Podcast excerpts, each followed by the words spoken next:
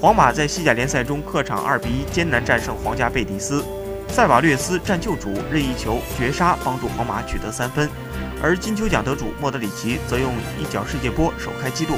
拿下了本赛季他的个人联赛首球，这是他时隔一年后在西甲联赛中的进球。莫德里奇至今已经为皇马打进十五球，其中十三个球都是禁区外的远射，这也能证明他的远射得分能力很强。莫德里奇在去年帮助皇马夺得欧冠三连冠，率克罗地亚杀进世界杯决赛，自己也被评为2018年度金球奖得主。但本赛季莫德里奇在皇马的表现没有达到预期，希望本场比赛的进球可以让他找回状态。